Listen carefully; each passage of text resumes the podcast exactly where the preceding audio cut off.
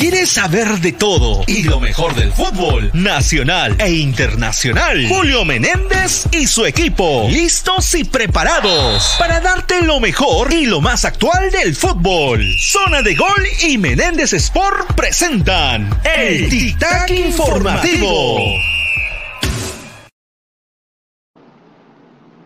Hola gente, ¿qué tal? ¿Cómo le va? Fuerte abrazo para todos. Aquí estamos poniendo una edición más al aire de El Tic Tac informativo vía los canales de YouTube de Zona de Gol y de Menéndez Sport. Estamos en el canal de YouTube de Zona de Gol para que usted vaya, se pueda suscribir, pueda tocar, activar la campanita y de inmediato es parte ya de la familia de Zona de Gol. Y lo mismo con el Facebook de Menéndez Sport para poder eh, compartir, para llegar a, a tanta gente en esta semana donde vamos a hablar definitivamente de la actuación de la U, porque la U debuta en la Copa Libertadores de América enfrentando como forastero a Barcelona de Guayaquil. Tengo entendido que el rival eh, de los cremas, Barcelona, al mediodía ha convocado a todos los medios ecuatorianos para una tradicional conferencia de prensa. Barcelona debutó ganando en Manta 1 a 0 al Delfín en el eh, arranque de la Liga Ecuatoriana de Fútbol. Ganó de visitante el equipo torero con gol que llegó en los segundos 45 minutos, básicamente al minuto 43 de la etapa complementaria. Un Barcelona que en esta semana que pasó fue una semana exitosa para ellos, porque dejaron en el camino a Montevideo City, avanzaron a la Copa y debutaron con un triunfo en el campeonato de la primera división. Ahora serán locales en el puerto, en el Monumental, en Guayaquil, ante la U, que tengo entendido va a viajar en las próximas horas a Ecuador para debutar en este primer tope de la Libertadores de América. 11 con 34 minutos. 11 con 34 minutos de la mañana, semana de Copa, semana de Champions, entre martes y miércoles, por ejemplo, mañana juega el Chelsea en el Londres ante el Lille, el día miércoles habrá una llave, pero bien pareja, entre el eh, Benfica con el Ajax, primero en Lisboa, luego en Ámsterdam, y el otro partido entre Atlético de Madrid con Manchester United. Me olvidaba del partido del día martes de Villarreal en España contra la Juventus, el ex equipo de Cristiano Ronaldo. Pero bueno, definitivamente en este momento podemos ya convocar si tenemos a, la gente, a los chicos, este, si está Walter, si está Rodrigo, estaba, en una nube, estaba totalmente perdido, créanme que estaba totalmente perdido, pero bueno, este, he salido de, de, cosas más complicadas. Eh, ¿Qué tal, Walter? ¿Cómo te va, Rodrigo? Fuerte abrazo, bienvenidos. ¿Qué tal, qué tal? Eh, Julito, ¿se me escucha bien? Porque tenía problemas con, con la cámara, tenía problemas con el audio. ¿Se me escucha bien o se me escucha bajo? Eh, eh, el video está bien, la imagen está buena, el detalle es el audio, encajonado, encajonado el audio, por lo tanto de repente lo podemos mejorar, lo podemos subsanar para tener una mejor recepción contigo, pero básicamente el audio, básicamente es el audio. La cara, la, la, la facha, la imagen está bien. ¿Cómo te va, Rodrigo? Fuerte abrazo. Hola Julito, ¿qué tal? ¿Cómo estás? Un saludo para, para ti, para toda la gente que se conecta al Tic Tac informativo a estas horas de, la mañana. Eh, bueno, después de un lindo, lindo, lindo fin de semana, un lindo fin de semana de fútbol, un lindo fin de semana de la Liga 1, ayer el cuadro blanqueazul creo que hasta el momento, hasta el momento, ojo, es el mejor partido del cuadro de Bustos en esta temporada 2022. Clave, el clave fue el entretiempo. No sé qué habrá pasado en entretiempo, pero acá quiero destacar obviamente el gran replanteo de Bustos que hizo en el segundo tiempo, que a pesar de contar con un hombre menos, y no cualquier hombre menos, que fue Jairo Concha, que es uno de los creativos justamente del cuadro de Alianza Lima, supo replantear y de esta manera poder ganar el encuentro y sobre todo con golea incluida. Muy buen gol de Cristian Benavente, pero paso a paso hay que esperar todavía el resto de las fechas para ver cómo se le acomoda a Grisa Benavente. Pero que dejó buena sintonía o que dejó eh, algo bueno el día de ayer, eso sin ninguna duda, ¿no? A mí me queda claro que Manucci no reaccionó. Manucci no reaccionó. No se dio cuenta que estaba jugando con uno, un jugador más en la cancha. Yo la verdad que esperaba más de este equipo trujillano eh, por, por, juego, por, por, por funcionamiento y sobre todo por carácter, por comportamiento. Y la verdad que este equipo me dejó muchas dudas. Y tanto así que lo confirma el propio Enrique Mesa. Mesa quedó molesto, quedó fastidiado con la actuación del equipo. Y habla de personalidad. Y en ese momento uno quería ver la personalidad del equipo trujillano con uno más en la cancha para poder, este, ¿cómo se llama? Eh, llevarse los tres puntos. Ganó ganaba 1 a 0 con un gol que llegó en una de las pocas que tuvo el equipo trujillano en el primer tiempo, prácticamente cuando moría ya en el primer tiempo. Pero ahora en el segundo tiempo uno habla de que Alianza Lima asume con otra responsabilidad. Yo diría más bien con otros aires, ¿no? Lo de la bandera fue clave, fue clave lo de la bandera, ¿no? En los goles, para Barcos el 1 a 1, para Míguez en el tiro de esquina. Y si quieres preguntar por el tercer gol de Benavente, también llega a la cita es cierto, le pega el chaval, pero ahí estaba la bandera, que para mí fue importante para esa reacción que tuvo Alianza Lima. Bueno, decía, Alianza Lima tiene plantel, pero Bustos ahora tiene que demostrar que este equipo hay que darle funcionamiento. A ver, eh, Walter, si te puedo copiar eh, mejor. A ver, ahora se me escucha mejor. Ahora sí, ahora sí, te escucho, te escucho bien, te escucho bien. ¿Cómo te va, figura? Bien, bien, Julito, acá tenía unos problemitas para sí, típicos de, producción. Pero bueno, ya está todo solucionado. Eh, arrancamos con todo. Semana de Copa eh, Libertadores importante para, para la U. Eh, buen fin de semana para Alianza Lima. y noticias importantes porque ya faltan 32 días para este partido vital de la selección peruana ante Uruguay. Y Yoshimar Yotun aún no tiene equipo. Vamos a hablar un poquito de él, eh, también de, de Gianluca Lapaula, porque Ricardo Vareca se va a reunir eh, con el jugador, eh, el ítalo peruano, para ver cuál es la situación actual del delantero que lo necesitamos desde ya para esta fecha doble y que tenga minutos, Julito.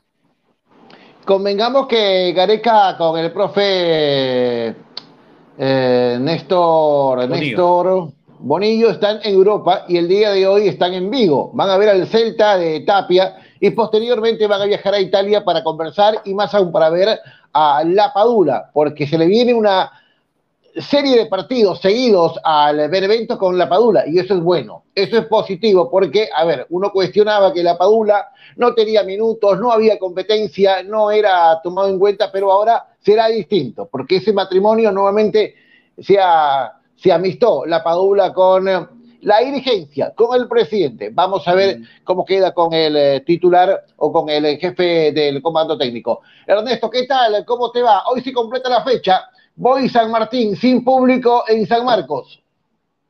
Sí, ¿qué tal, Julito? ¿Cómo te va? Un saludo para ti, para Walter, para Rodri, que estuvo también aquí en Zona de Oli Menéndez Sports, y con todos nuestros amigos que están en sintonía. Sí, hoy completa la fecha número 3, bien lo señalas, entre el Sport Boys contra la Universidad San Martín que va a ser este segundo duelo por parte de los Santos en lo que va en la Liga 1, la temporada Betson 2022, ya que en el primer partido ante Binacional se va a jugar todavía en marzo, luego se enfrentó a Universitario de Deportes donde cayó y ahora va a ser su respectivo encuentro ante Sport Boys que hasta el momento no ha conseguido una victoria en esta temporada. En la primera fecha cayó ante UTC por dos tantos a uno. En, el segundo, en la segunda jornada igualó 0 a 0 ante Alianza Lima en el Estadio Miguel Grau de Callao. Ahora el equipo liderado, encabezado y dirigido por el profesor eh, Italo Manso buscará eh, conseguir su primera victoria. Una semana movida, convulsionada, con comunicado, con respuestas también de los jugadores. Eh, este, vamos a ver cómo acaba, cómo acaba esta semana, que para hoy significa el partido de la fecha número 3 con la San Martín. Me levanta la mano el joven Rodrigo. Dale figura. Sí, sí, sí, correcto. A ver, con lo que está diciendo Carlos Aldave, con lo que dice Walter, el colega Gustavo Peralta dijo que Yotun lo más probable es que llegue al fútbol de, Qatar. Pues bueno, sí, es verdad. Ayer justo Gustavo Peralta apareció en ESPN y no sé si igual, bueno, Walter también tiene la información más de Yoshimar Yotun, pero vamos a responder acaso este tema si Yoshimar Yotun tiene altas probabilidades de venir a, a Cristal. Tengo también algo de información ahí con respecto a lo que sea Yoshimar, pero preocupa que siendo 21 de febrero del 2022 todavía Yoshi no consigue equipo, sabiendo de que le falta poco para, para que inicie el partido contra Uruguay, ¿no? Sí, el día 24 con Uruguay en Montevideo y luego con Paraguay que vendrá con equipo básicamente de la liga local. Perfecto. Le damos la bienvenida a todo el público, a toda la gente que ya se va sumando a la comunidad de Zona de Gol con Menéndez Sport. Estamos en vivo. Después del mediodía, calculo 12 y media, 12 y 40, nos vamos a enlazar con Guayaquil, con Vito TV. Al mediodía habla el profe Bustos, el hermano de Carlos Fabián Bustos es el técnico de Barcelona, rival de la U el día miércoles. ¿Cuándo viaja la U? ¿Cuándo viaja la U? ¿Hoy o mañana se van a Ecuador, los dirigidos por Álvaro Gutiérrez? ¿Quién tiene la info? ¿Quién levanta la mano? ¿Quién dijo yo? ¿Quién dijo yo sé cuándo viaja la U? ¿Viaja mañana? Tengo entendido que, creo que tengo entendido que es este en la noche, si no me equivoco. En la noche. creo, que, creo que va a ser en la noche o o mañana en la mañana. Uno de esos dos horarios será para, para el, universitario. Ahí lo vamos a consultar igual. Es importante, es importante confirmar. ¿Hay comentarios ya de la gente, Walter? A ver, eh, ilumina la cancha, hermano, con los comentarios del público que ya está dejando saludos y comentarios. Dale, empezamos. Pipo Inzaghi nos escribe. El primero, el primer eh, comentario para iniciar hoy eh, la semana. Carlos Aldave también te comenta. Primero, ahí disputándose quién ha sido el primer comentario. Jonathan Rodríguez dice: Saludos. Julito, eh, arriba Alianza, nos dice también eh, después de buen triunfo de, Alianza Lima. Gabriel Grados Music, buenos días eh, con todos. Un saludo también para Gabriel Fernando Flores. Saludos, gente, desde La Chamba, sintonizando el programa como todas las mañanas.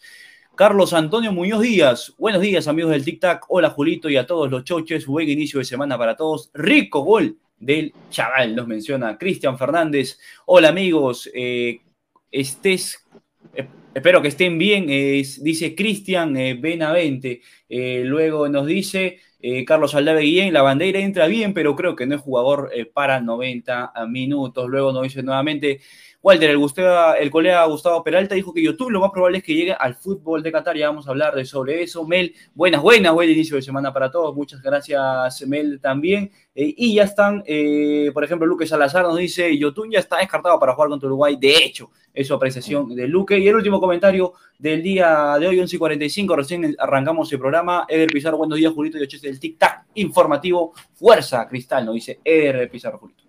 ¿Me permiten ustedes, por favor, mandarle un saludo y a la vez felicitar al público? El nivel de gente que tenemos, el nivel de gente que nos acompaña y nos respalda todos los días.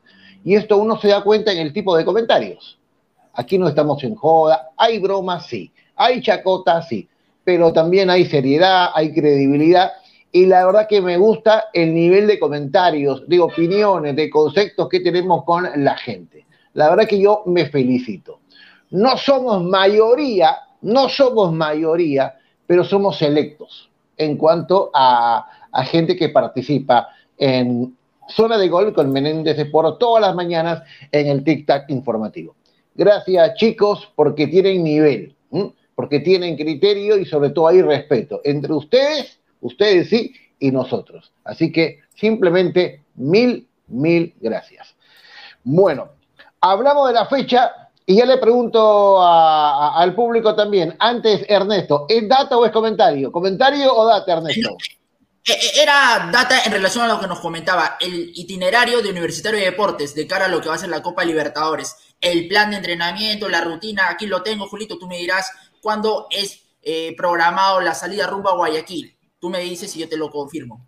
El martes 22 a las 2 y media de la tarde pero previo a ello, a las ocho y media se tiene previsto un entrenamiento. Aún la sede está por confirmar, pero sería el martes 22, dos y media de la tarde, salida rumbo a Guayaquil. Y el miércoles 23 a las siete y media se juega el partido de ida de la fase 2 entre Barcelona de Ecuador y Universitario de Deportes.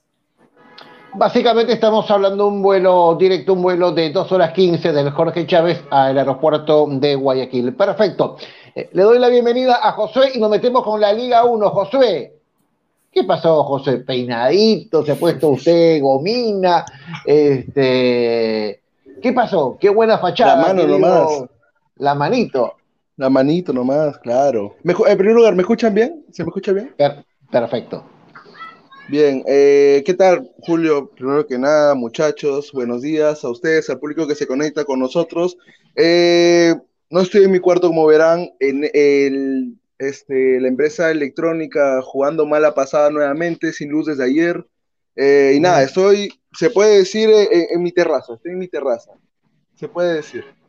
Mm. Estoy en mi balconcito, porque si me meto también, te digo que la señal no llega y y pucha, no, no, no podría participar, ¿no? Pero nada, este, haciendo de todo para poder estar con ustedes el día de hoy, sobre todo porque el día de ayer ganó Alianza eh, en un partido, creo yo, complicado dentro del tema que no se, daba, se daban los goles, pero finalmente se puede sacar adelante con los cambios también que ingresaron al segundo tiempo. Y no creo que sea tanto un, un replanteo del, del, del equipo de Bustos, sino que más que nada fue corazón el día de ayer lo de Alianza Lima, pero eso ya lo hablaremos más adelante. Lo que sí te puedo decir es que sigo flipando, sigo flipando colores. Por, el, por lo que ocurrió el día de ayer con Cristian Menamente, estoy feliz por eso.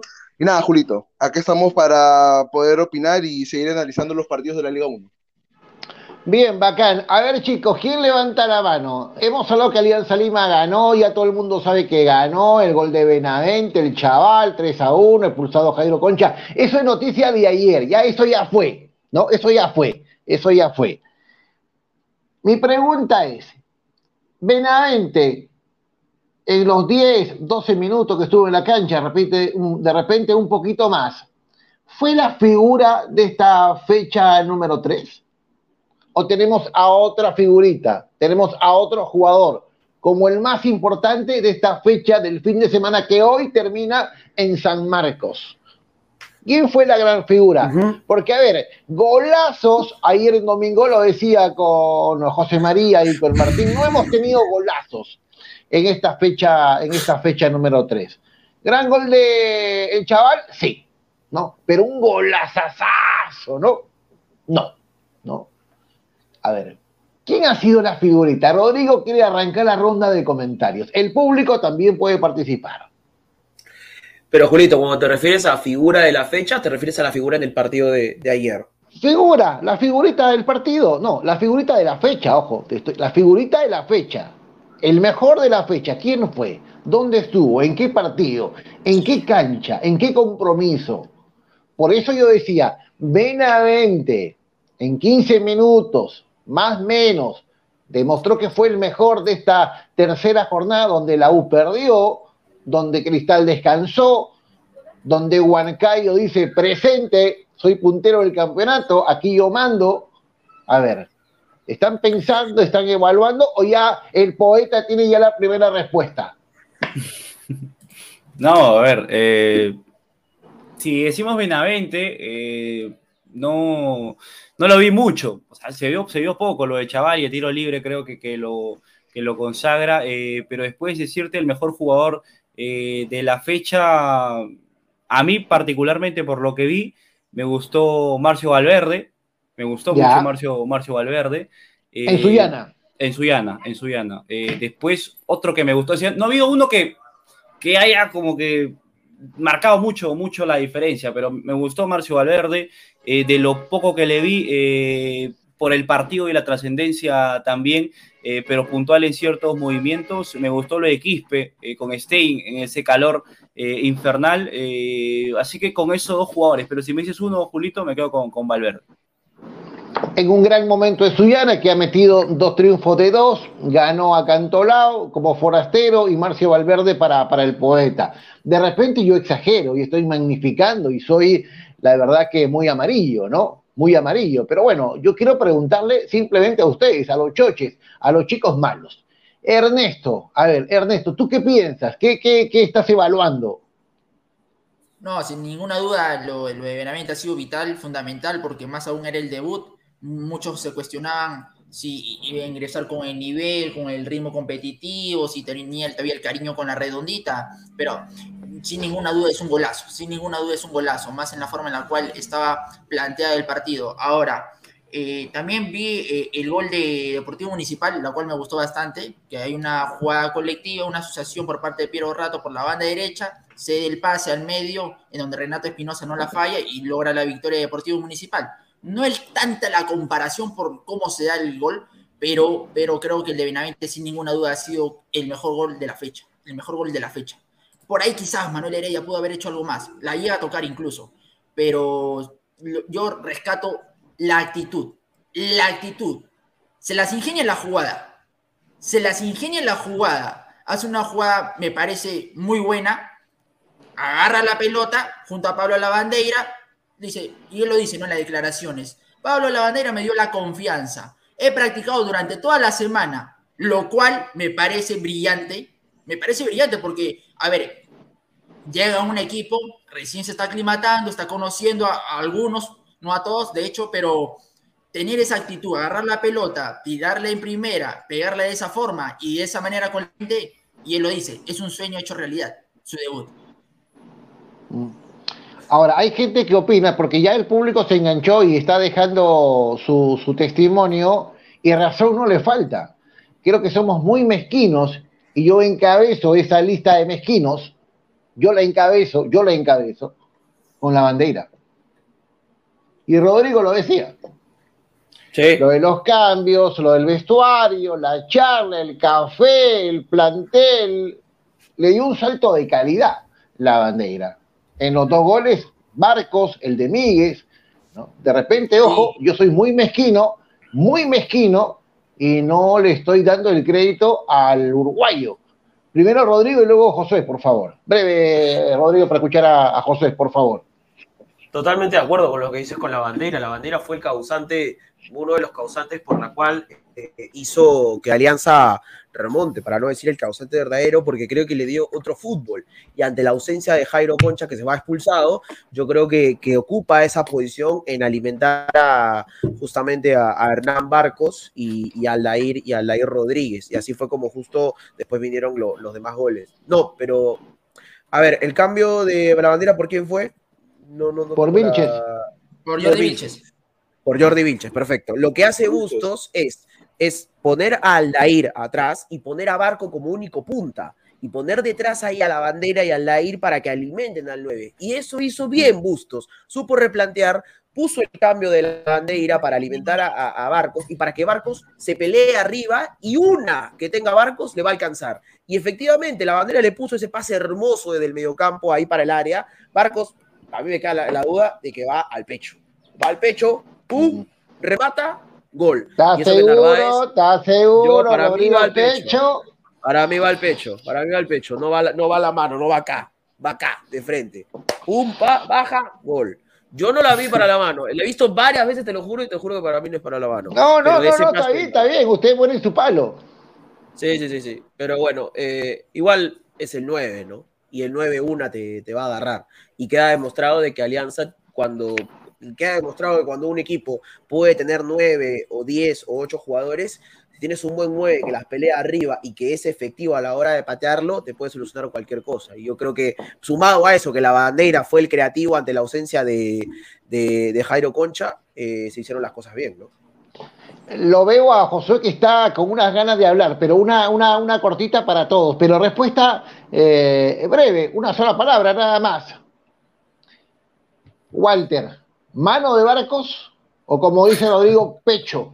Yo veo mano, yo veo mano, no, no hay que verla dos veces, pero bueno, yo respeto, soy muy respetuoso. Para mí, en el bar, eso es mano.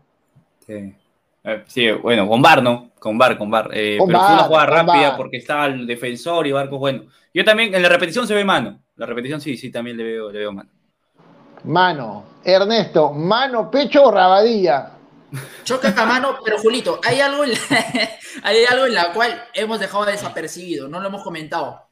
pero no, no, no, pero, no, no, pero no me desvíe el tema, no se vaya el tiro a esquina, yo hago por ti. Estamos hablando de una cosa puntual, pero por favor. No, pero es que hay algo que hay que ser claros, ¿no? Hay que ser claros. Al inicio del partido hay una, mato, una mano que comete el defensor de Manucci, que si no me equivoco es Richie Lau quien saca un centro y el árbitro no cobra lo cual para mí debió ser penal y no lo cobraron en su momento. Ya, ok. Le hago la pregunta, lo de Barco, ¿fue mano o no fue mano? Sí, de todas maneras fue mano, pero no fue intencional, desde mi punto de vista. Pero bueno, aquí no hablamos de intención, ya eso ya no existe, ya la palabra intención ya no existe. Eh, Rodrigo, bueno, Rodrigo dijo que para él es pecho. Josué, mano. Eh, estoy viendo ahorita nuevamente la repetición, me ha dejado la duda. Para mí no, para mí no. Es una jugada dividida, la termina ganando con el cuerpo. Eh, estoy viéndola nuevamente, no, no es mano. Para mí no es mano, ¿ah? Eh, más descarado hubiese sido si se hubiese cobrado esa en lugar de la mano de Ortiz, como lo repetía Ernesto, que fue un error garrafal, Julito. De acuerdo, no de se acuerdo, cobró, pero, de acuerdo. pero para mí no es mano. Para mí no es mano lo de Barcos, ¿ah? Para mí es una dividida, una mano no intencional, eh, si es que choca también, ¿no? Para mí no choca, pero si es que chocase, como tú dices, jugada bar, para mí no es intencional lo de Barcos, no es intencional. Ya. Ahora, eso, eso eh, da cuenta que ya algunos partidos importantes en Lima o en provincias ya para contar con VAR, ya para contar con VAR. Porque ayer era penal para Alianza Lima, la mano de Joao Sí. Ortiz comenzando el partido y en el segundo tiempo el gol de Barcos. Julito, El gol de Barcos. Dale, dale, Josué. eh, eh, en la Argentina se va a comenzar a usar el bar, ¿no? A partir de la próxima fecha, me parece. En la Superliga Argentina. Sí, sí, sí. Bueno, Ya habla Eh, de eh, un tema, habla de un tema de que en Perú debemos modernizarnos, ya empezar en una- este, con la era del VAR, que parecía iba a comenzar a, a raíz de la final del 2019 eh, de Alianza Combinacional, pero bueno, quedó, quedaron muchas cosas, muchas dudas con ese uso, creo yo, este, que se termina improvisando. Para mí fue improvisado ese uso en la final, que finalmente 2022 aún no se usa en el Perú.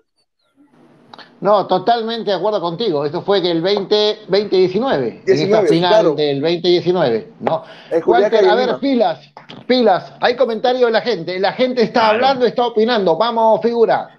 A ver, rápidamente agradecer ya a las más de 80 personas que nos están viendo. Eh, primero nos dice eh, Walter Yaja, en Suyana y ante Sporting Cristal veremos cómo le va a Benavente. Si no llega Yotun podría entrar en la convocatoria, por eh, lo menos. Ha hablado de dos temas puntuales. River, QT, señor, es un golazo, dice el de Cristian eh, Benavente. Walter Yaja, en, eh, en Huancayo podría estar la figura, Huancayo puntero del campeonato y como merecía eh, justicia. Luego, eh, Jefecito Tomate, pero la fecha pasada pintaban a la U como una máquina arrolladora, hablando de este traspié que ha tenido Universitario al final del partido, ya cuando las piernas no daban. Ronald Guzmán, el mejor de esta fecha fue Pablo Lavandeira, con 10 jugadores ingresó y corría por dos, parecía que estaba 11 contra 11. Gran partido de Pablo que realizó dos asistencias. Sí, eh, dos asistencias para Pablo Lavandera, le cambió completamente eh, la cara. Luque Salazar, Manucci tampoco puso mucha resistencia en lo defensivo, menciona, ante esta dist- diferencia que, mantuvo Alianza eh, Lima. Cristian Fernández, hola amigos, La Padula sí, Cristian Benavente sí. Está hablando, asumo yo, de la convocatoria de la selección peruana, porque estaba leyendo también en Twitter que ya pedían a Cristian Benavente si es que mantenía el buen nivel. Vamos a esperar, no creo que por un gol no hay que, no hay que precipitarnos. Creo que Run Run, Zorrito Aguirre, va a calentar banca todo el año. La prestación de Carlos Aldave eh, Guillén. Ronald Guzmán con VAR, a Alianza le daban un penal clarísimo en el primer eh, tiempo. Esos son los comentarios de la gente. Edward Cabanillas, uno de nuestros primeros seguidores. Buenos días, muchachos. En la Liga Argentina el VAR se empezará a usar a partir de la octava fecha. Nos menciona nuestro amigo Edward Cabanillas. Esos son todos los comentarios, Julito, de la gente. 90 personas viéndonos en este momento. Por favor, ya saben, dejar su like y activar la campanita como siempre. Apenas son 32, 33 likes. Poco, promedio bajo, promedio bien bajo. Así que este, vamos a remontar, este amigo de zona de gol con Menéndez Sport. El mediodía con un minuto. El mediodía con un minuto. A ver, ya para acabar con eh, Matute, con Alianza Lima, que superó a, a Carlos Amanucci. Este, ya dejemos las polémicas. Una línea nada más. Dale, Rodrigo. Eh, me decías en una línea eh, todo lo que fue el, el partido. Que no acabe, como usted me levantó la mano. perdón, perdón, perdón, perdón, perdón, perdón, perdón. Está un ratito, perdón, perdón. Ya, ya. A ver, no, yo le decía a ustedes, una línea, un concepto cortito, ¿no? De lo que les dejó Alianza Lima. Lo mejor de Alianza Lima, ¿qué fue para ustedes ayer en el estadio Alejandro Villanueva? Hablemos de lo bueno, de lo positivo. Rodrigo. Lo, lo positivo fue de que Alianza eh, salió verdaderamente el, signo de campeón del fútbol peruano. Porque los dos, los dos primeros partidos lo jugó mal, no fue efectivo, y ahora sin ninguna duda recuperó su juego, recuperó la efectividad y a la vez también eh, supo levantarse ante la, adversidad. Y lo último, la hinchada, ¿no? Fue muy bonito mm. volver a ver a, los hinchas de Alianza regresar a Matute después de, dos años que, no regresaban a, Matute a ver un partido oficial de la Liga 1 y eso es lo que, lo que me dejó el día de ayer, ¿no? Bueno, Alianza Lima que el fin de semana se va a Suyana para volver en la quinta fecha y en esa cancha del Estadio Alejandro Villanueva enfrentar al subcampeón del fútbol peruano, es decir, a Sporting Cristal. Eso va a ocurrir en la fecha 5, fecha 5 del campeonato. Walter, ¿qué te gustó de Alianza Lima? De Alianza Lima, lo que le resalto, Julito, eh, son tres cositas. Primero, eh, la caldera que es Alianza Lima, la caldera nunca deja de alentar esa hinchada. Lo segundo, eh, enteros físicamente todos para mí. Es un, trabajan distinto físicamente. Y, lo tercero es que supieron remontar un marcador y no dejaron de, intentar. Esas tres cosas le puedo eh, resaltar a Alianza Lima. En juego, a un poquito en debe, pero ya empezaron eh, nuevamente a ese, a ese paso en donde Alianza, a pesar de que no había mucho juego, sacaba, sacaba resultados. Así que eso yo le resalto. Y hay otra cosita chiquita que Sebas nos ha pasado cuando den su opinión todos los muchachos para hablar sobre el precio de las entradas de este Suyana Alianza Lima Julio. Bien, o sea, usted tipo José Vicente Cineros, armó su podio, armó su podio, con tres ideas. Josué.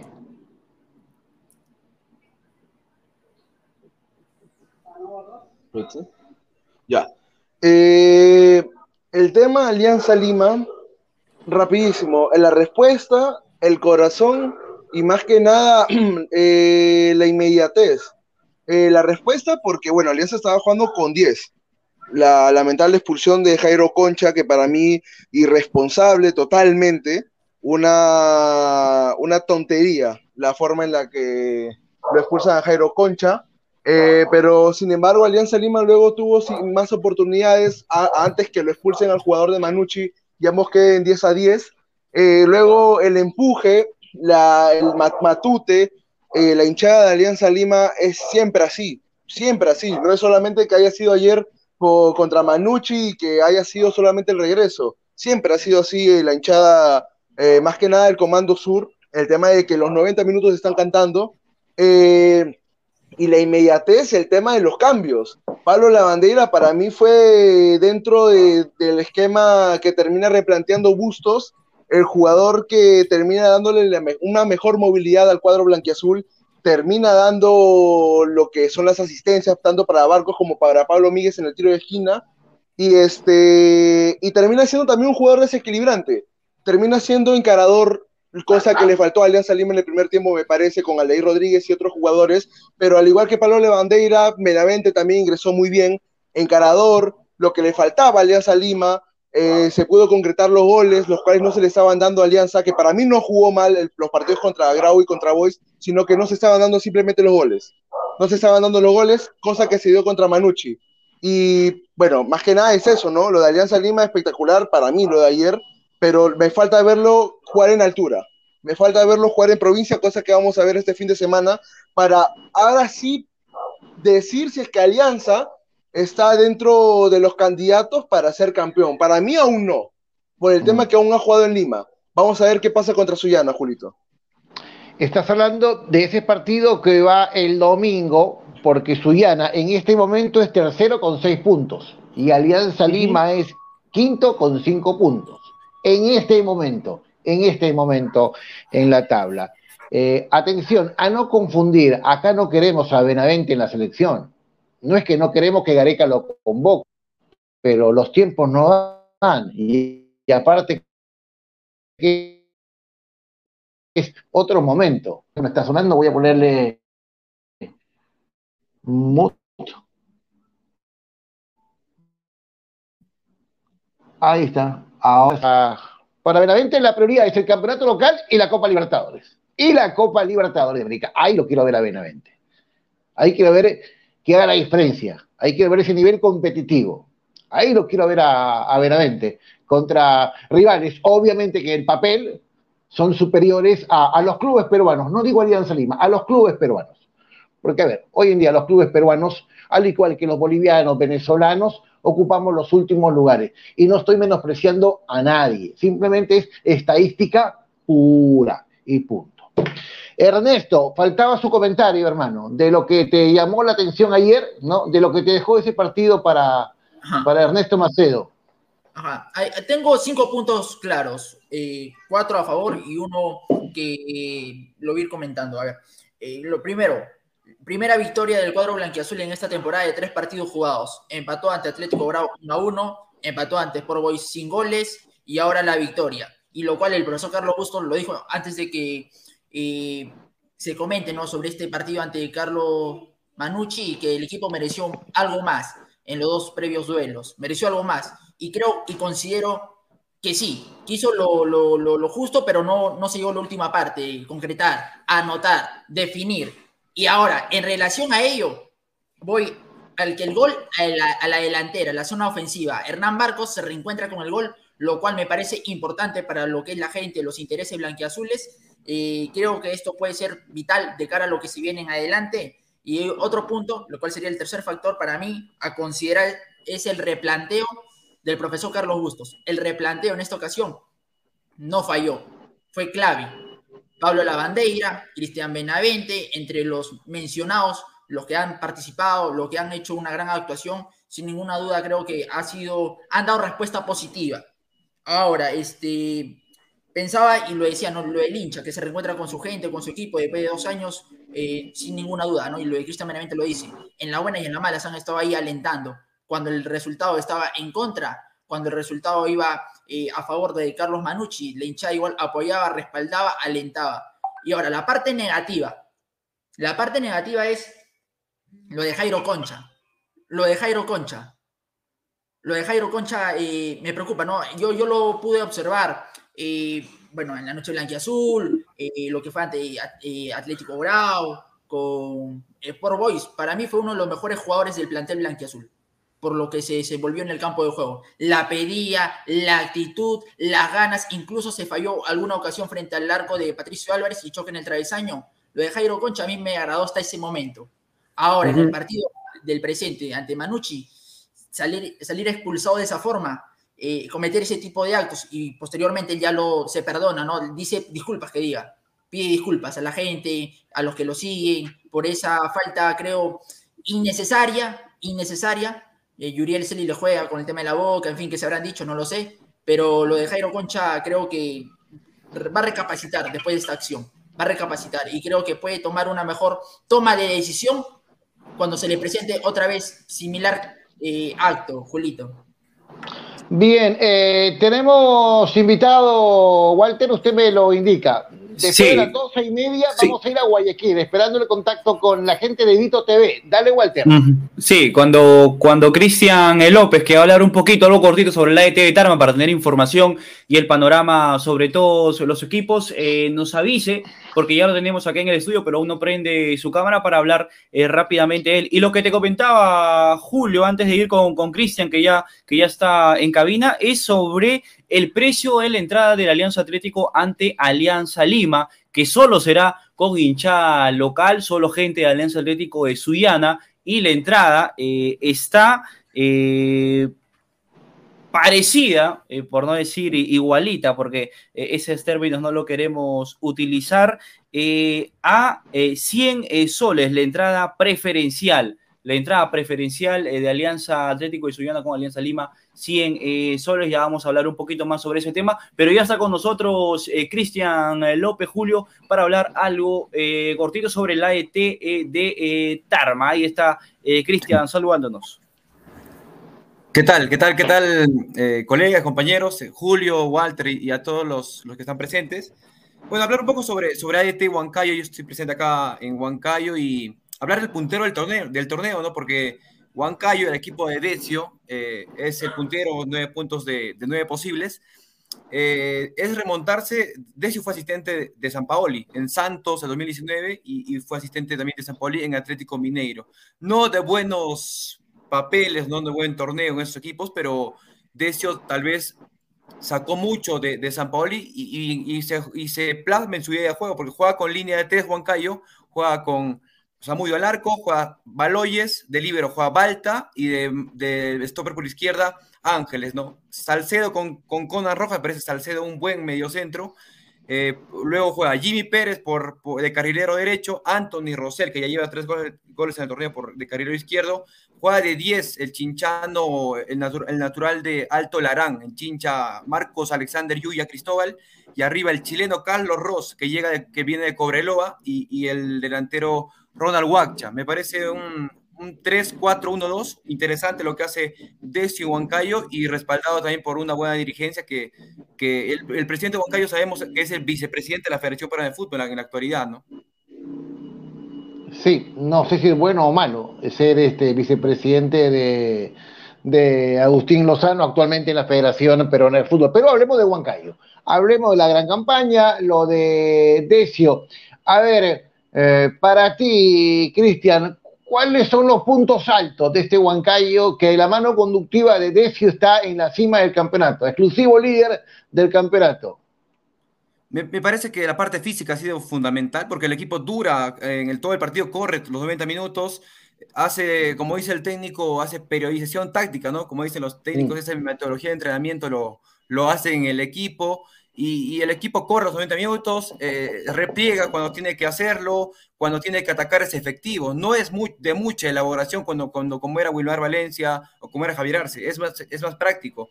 Tiene la pelota Salcedo, la toca para Yuya, y Yuya la lanza para Ross y Guacha, o sea, es más eh, de transición rápida. Entonces, creo, considero que es Huancayo sólido atrás y arriba define rápido, en, en dos, tres toques, en buenos cambios de orientación, llega, llega a definición de gol y ocasiones de gol. Y, y por eso creo que Huancayo ah, está teniendo un buen, un buen torneo y también porque Decio sabe convencer a los jugadores, todos están comprometidos, creo que con Valencia había un, había un cierto desgaste ya en el tema emocional, así que me parece que son factores claves. Ahora, esto no va de la mano con el público, ¿no? Uno habla de la gran campaña que ah, ganó en Bernal, que ganó en Huancayo, superó a Melgar, pero la gente no acompaña. ¿Qué pasa, hermano? La gente no acompaña, no tiene plata, no cobra, están misios, este, no. son hinchas del Deportivo Junín. A ver, en Huancayo, el equipo, el, en Huancayo, vale decir, en la provincia de Huancayo, el equipo con más arraigo es el Sport Águila, actualmente en la Copa Perú, ¿no? Después viene Sport Huancayo, pero vale decir, el equipo más grande de la región es el AET. El, el AET, después de, del, del, 91, que no juega primera división, y ha vuelto, es, es, todo, es todo un boom lo que, lo que hizo AET con Juan Carlos Basalar para este retorno a primera división. Pero Huancayo, recordar, recién cumplió 15 años, o sea, es un equipo mm. Nobel, que, con poca hinchada, con un empresario juliaqueño como Raúl Rojas y ahora su hijo Charbel Rojas, que maneja el equipo, hace la contratación y demás, pero no ha tenido, digamos, ese, ese, acercamiento en marketing, en arraigo popular para que la gente haga clic con el, con el equipo rojo. Creo que eso le ha faltado y, y seguramente con el pasar de los años puede agrandar un poco más en afición. Ojalá, ojalá. Hay preguntas de ustedes, chicos. Walter, Rodrigo, Josué, Ernesto, a ver, para el amigo Cristian López, que está en Huancayo, atento a la ADT y a Sport Huancayo.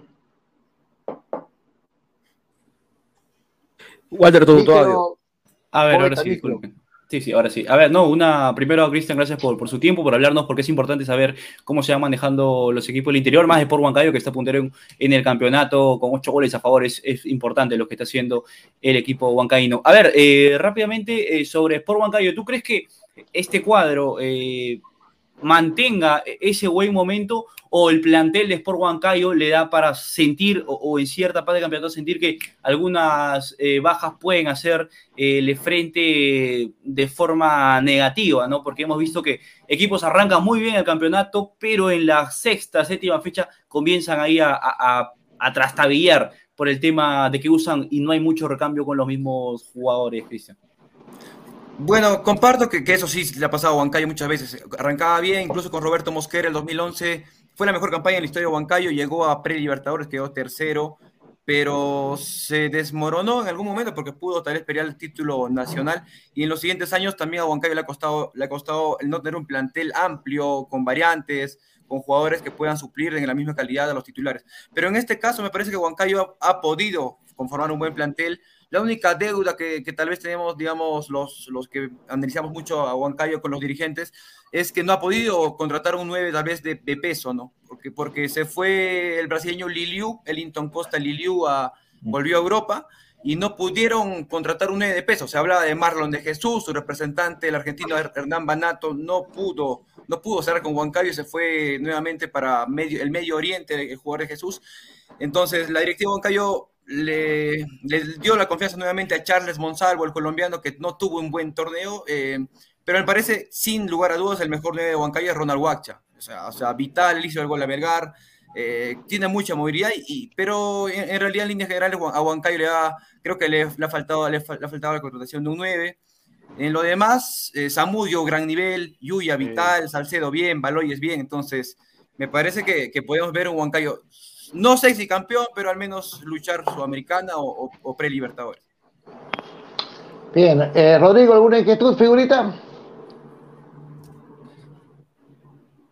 Eh, con respecto al ADT, eh, que ha iniciado estas fechas con tres empates, tres empates y ha alcanzado un total de tres puntos. ¿Qué ha pasado con el equipo de ADT? O sea, ¿por qué crees? ¿Cuál ha sido el punto más bajo? ¿Por qué razón está, se podría decir, peleado con el gol? ¿Los delanteros? ¿O no hay creación de juego? ¿O es que por el momento le ha costado adaptarse un poquito a la Liga 1, Cristian? Sí, ¿qué tal? Eh, me parece que ha jugado dos partidos de visita. ADT con Stein no propuso mucho ataque. En el segundo partido sí yeah. lo matamos al ADT en la transmisión justamente en Radio Tarma. Incluso comentábamos que el ADT no puede jugar a pelotazos. O sea, el equipo tenía al medio con Jorman Tello, el capitán, le lanzaban a, a, a Cambú, a Cajima, y le lanzaban pelotazos a cada rato a, Machado, el delantero que tiene ADT, el uruguayo, y luego cuando estuvo el Chará, perdón, Regifo. Puro pelotazos, no hay un 10 en el ADT, me parece que eh, jugar solamente de forma directa, lanzarle, lanzarle las pelotas al punta y, que él resuelva es, digamos, monótono, ¿no? O sea, no le puede hacer gol a Vallejo si es que sigue lanzando, Fleitas acaba todo, Garcés acaba todo, Ascuez acaba todo. Entonces, era una forma digamos, eh, que no pudo, no pudo hacer el gol a ET por, esa, por ese manejo. Eh, de hecho, la directiva de ET, el presidente Limaya y el hijo Kevin también, el profe Basadar, están buscando un 10 ya para ET y, y, lo que indican es que Mimbela no va a llegar a ET, Mimbela está, estuvo un tema de lesión anteriormente en mi nacional y van a traer un, un 10 extranjero. Eso es lo que confirmaban en estos días, así que es, esperar eso. Eh, ayer, ayer un planteamiento muy defensivo, ultra defensivo contra Cienciano, eh, cerrando líneas, achicando espacios, pero la deuda de AET me parece que está en la generación de juego, ¿no? Eh, le, achacamos a Basadar eso, que, en el, que incluso en, el, en, la definición de Copa Perú, cuando ascendió a AET, le ha costado mucho el tema de generar jugadas de gol, más los delanteros jugaban eh, muy bien, pero, pero le ha costado eso. Entonces, espera, esperar, y, pero obviamente Huancayo me parece que en la sexta fecha cuando se enfrenta a ET le puede hacer volver una, una realidad que a, a, esperemos, esperemos obviamente, de, no, es, no es alentador, pero obviamente esperemos una mejoría. Bien, Ernesto, con la última pregunta para el buen amigo Cristian López que está en el Valle del Mantaro. ¿Qué tal, Cristian? Te mando un fuerte abrazo. Te saluda Ernesto. Un gusto. A ver, hablando específicamente de Sport Huancayo que viene de, de la primera fecha, ganar ante Sporting Cristal por la mínima diferencia, luego venció Atlético Bravo y finalmente ante Melgar, un club que creíamos y pensamos es muy difícil de vencer. Ahora, en la cuarta fecha se va a enfrentar a Carlos Manucci, que no la pasa nada bien. Cayó ante Melgar en la primera fecha, viene de perder ante Alianza Lima por 3 a 1. ¿Cómo analizas este duelo por la cuarta jornada de la Liga 1 Betson 2022 entre Huancayo y Manucci? Sí, ¿qué tal Ernesto? Bueno, el partido va a ser en, allá en, en, Trujillo, me parece, que, me parece que va a ser una, una cancha donde Vallejo también lo utiliza. Entonces, esperar seguramente un partido de y vuelta, porque Manucci también tiene jugadores rápidos en ataque, tiene a Relly Fernández, eh, lo que haga en ataque de Manucci y lo que haga Huancayo también, porque se le planteó a Grau Huancayo, le planteó un partido de igual igual, y de vuelta constante, eh, eh, me parece que van a tener ocasiones de gol ambos equipos, pero Huancayo parece que le va a hacer siquiera mínimo un gol, ¿eh? porque ha sido, ha sido letal, ha sido práctico, y entonces también esperar lo que haga Manucci, porque es un equipo que recién está formándose, tal vez no ha tenido buenos resultados, pero pero parece un partido interesante. Eh, eh, no, no está seguro el resultado, obviamente, Huancayo no, no sé si lo vaya a ganar, pero, pero un partido de muchos goles me parece que sí va a ser. Bien, viene Cristian, nada, te recomiendo dos cositas, simples, sencillas, aquí no cobramos nada, aquí no vas a yapear, este, por ahora. Eh, te puedes suscribir al canal de Zona de Gol, vas, activa la campanita y ya eres parte de la comunidad. A cambio de eso, te mando un fuerte abrazo. Eh, luego, vas también al Facebook de Menéndez Sport, eres parte de la comunidad y compartes. Y te mando otro abrazo más. Y la última, a ver si estos días o la próxima, tenemos al profe Decio conversando aquí en el Tic Tac informativo, contigo, con los chicos, y seguimos haciendo este periodismo serio, responsable, que proponemos con Alan Díez todas las mañanas, en zona de gol y en Menéndez Sport. ¿Te parece, hermano? Te devuelvo la pelotita, párala como barcos. Listo, Julio. Ok, entonces coordinamos el tema también de Decio y, y, y seguramente lo vamos a tener en Menéndez Sport y en, y en el programa, ¿no? Listo, gracias. Y en zona de gol, y en zona de gol. ¿Listo, mi hermano? gol, listo. Un, un abrazo bien fuerte. Cuídese, Cristian. Saludos. Saludos. Un abrazo. Bien. Listo. Eh, era el colega Cristian López que estaba en Huancayo, hablando de Sport Huancayo y hablando de ADT de Talma. Walter, comentario de la gente. Un poco iluminamos a, la gente que está participando. Mediodía con 22 minutos. Sí, rápidamente agradecer a las más de 130 personas que nos están sintonizando. Ya 12 y 24, 12 y media tenemos un en enlace especial para hablar del partido de eh, Universitario de Deportes. Carlos Aldave Guillén nos dice, el corazón de Ernesto es blanqueazul. Hoy se deschavó el señor Macedo, lo descubrieron, creo, el señor Macedo. Creo que lo han, lo han descubierto. Pero No bueno, sé, no me han abierto el pecho. No sé cómo pueden saber que mi corazón es blanquiazul increíble.